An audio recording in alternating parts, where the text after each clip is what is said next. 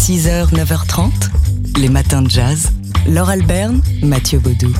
Alors sur le site d'Arte, on peut voir en ce moment jusqu'à la du mois de mars un documentaire vraiment frappant. Martin Luther King, révélation autour d'un assassinat. Ouais, ça fait cette euh, partie de cette euh, programmation qu'Arte consacre euh, au mouvement Black Lives Matter. Et ce documentaire est de 47 minutes est, assez saisissant parce qu'elle nous replonge au printemps 1968 aux États-Unis pour nous immerger complètement dans le contexte de ce qui a entouré l'assassinat de Martin Luther King à Memphis le 4 avril 1968. Mais oui, ce ne sont que des images d'archives. Alors pas euh, effectivement pas d'interviews de face à face de spécialistes ou, d'anciens témoins. Pas de voix off. Voilà, pas de voix off. On est vraiment au cœur euh, de l'histoire. Et, lorsqu'il y a des interviews, des interviews, ce sont des interviews d'époque, euh, des renseignements de la télé américaine, des reportages.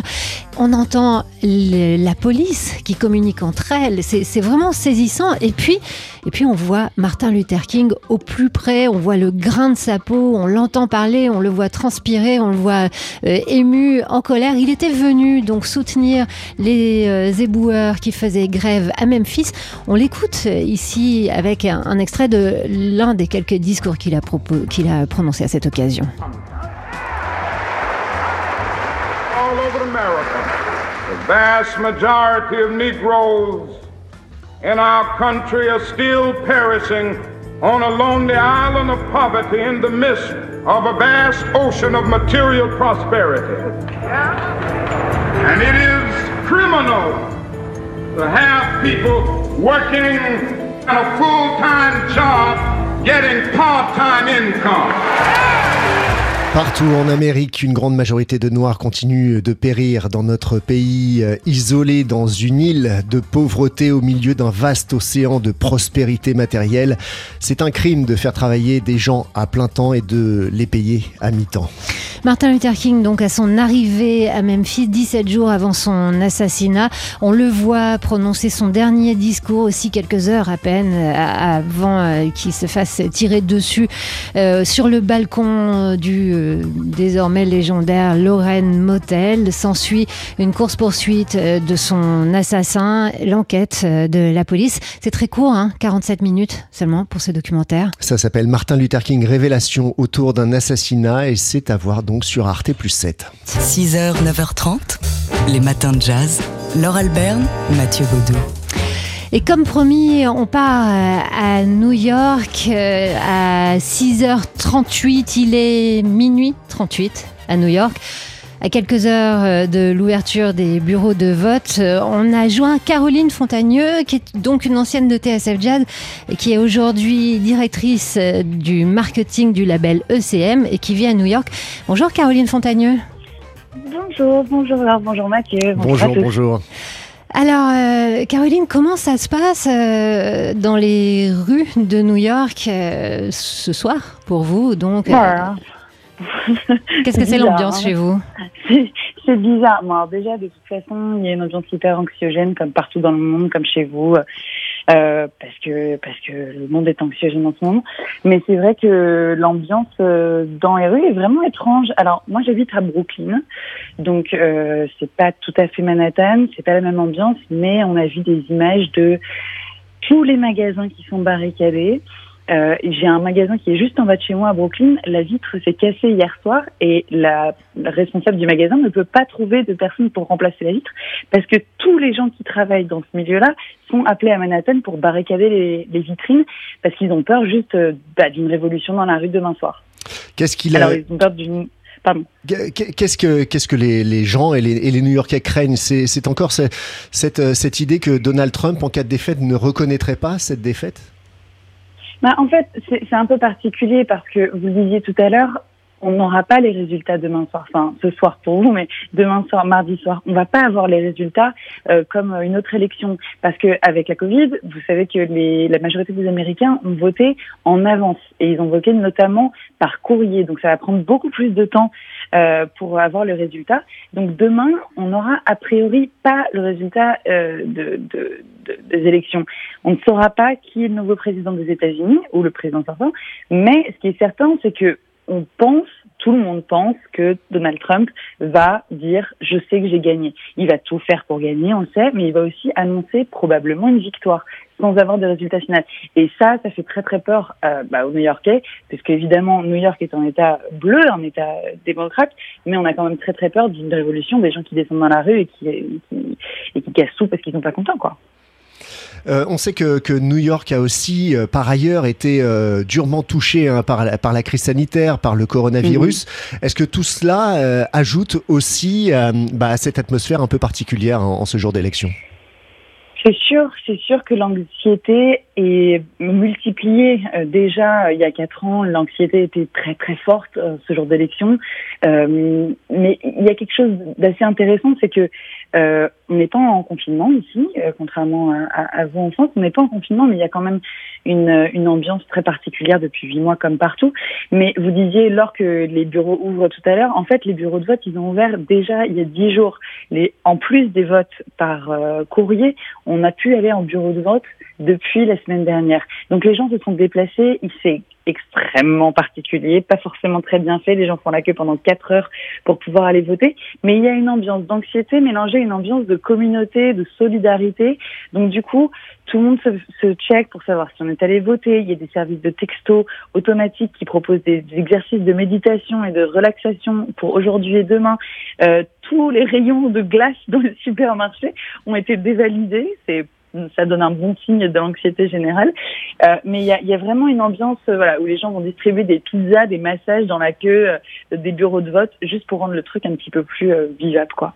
Caroline Fontagneux, vous travaillez dans le, milieu du jazz à New York. Est-ce que c'est un, milieu, le milieu de la musique, de l'art et de la culture en général, qui est particulièrement inquiet?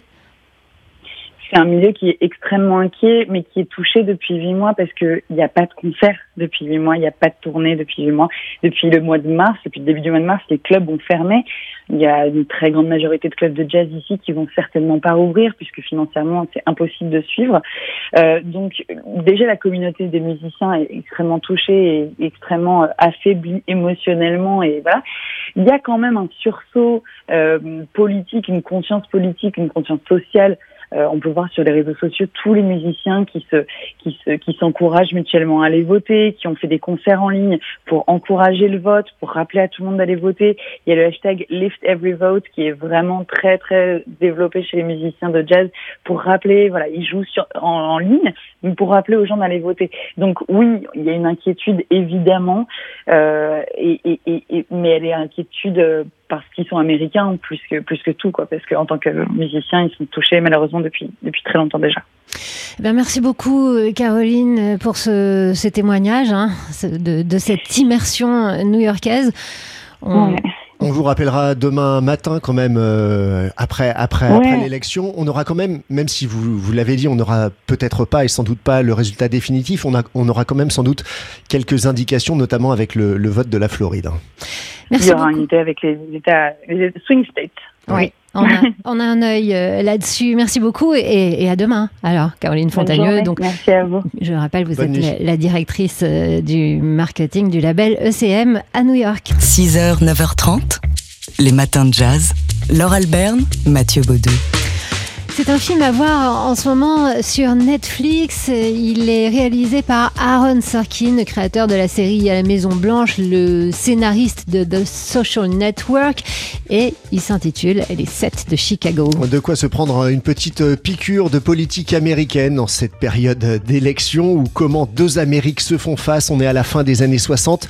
Euh, il y a un climat hostile, notamment à la guerre du Vietnam et à la politique du président démocrate Lyndon Johnson il y a une convention démocrate qui s'organise pour euh, désigner euh, le futur candidat démocrate à la Maison Blanche à l'élection présidentielle et euh, les progressistes manifestent à Chicago pendant cette convention démocrate. Il y a une violente répression policière et sept des organisateurs de cette manifestation passeront ensuite devant le, tribunal euh, en justice sous la présidence de Nixon. Alors les sept de Chicago, c'est le procès de, donc de, ces sept de Chicago, à qui un groupe de sept à qui s'ajoute un huitième homme, hein, c'est Bobby Seale, le fondateur des Black Panthers, mais lui, il a été isolé, il a été jugé à part pour vice de forme dans le procès. Donc ces sept de Chicago, bah, ça nous plonge dans cette grande tradition du cinéma à l'américaine, du film de procès à l'américaine. Oui, et puis ça nous montre aussi euh, quelle tension régnait à l'époque, euh, je le disais, entre, entre deux Amériques. Et euh, ça fait curieusement écho à l'Amérique d'aujourd'hui. Un film donc à voir en ce moment sur Netflix. 6h, 9h30, les matins de jazz. Laure Alberne, Mathieu Baudou. Alors que les États-Unis vont se réveiller dans quelques heures pour une journée euh, électorale euh, déterminante pour euh, leur futur, l'Université de Chicago et son antenne française, le Center in Paris, donc son antenne parisienne, organisent une conférence en ligne. Alors ce sera la semaine prochaine, mais on vous en parle dès aujourd'hui parce qu'il faut s'inscrire avant. Ouais, ce sera lundi prochain à 17h en ligne avec deux chercheurs américains et deux chercheurs français pour euh, bah, s'intéresser au vote des Africains américains. Qu'est-ce qui fait euh, que ce vote africain-américain, bien souvent, est empêché, ou du moins qu'il y a beaucoup d'abstention chez les Africains américains? Est-ce qu'il y a des raisons systémiques? Est-ce qu'il y a des raisons, des raisons sociales? Comment le mouvement Black Lives Matter, comment les violences policières influent sur le vote ou le non-vote de la population africaine-américaine Voilà, en espérant que lundi prochain, le 9, on aura les résultats définitifs de cette élection. On sait que ça risque de prendre du temps avec le vote par correspondance et euh, qu'on pourra analyser l'importance et, le poids de ce vote noir aux États-Unis. Donc la conférence euh, s'intitule Black Votes Matter. Elle a lieu lundi prochain à 17h heure française et pour s'inscrire, il faut que vous alliez sur le site de l'Université de Chicago. Vous, vous tapez euh, Black Votes Matter Université Chicago, vous allez tomber sur le site euh, français et là vous verrez, vous suivez euh, les flèches et vous arriverez à vous inscrire. Rendez-vous donc au plus tard euh, le 9 novembre et puis dès demain pour la suite. Et le résultat, c'est en tout cas partiel de ces élections. Les matins de jazz.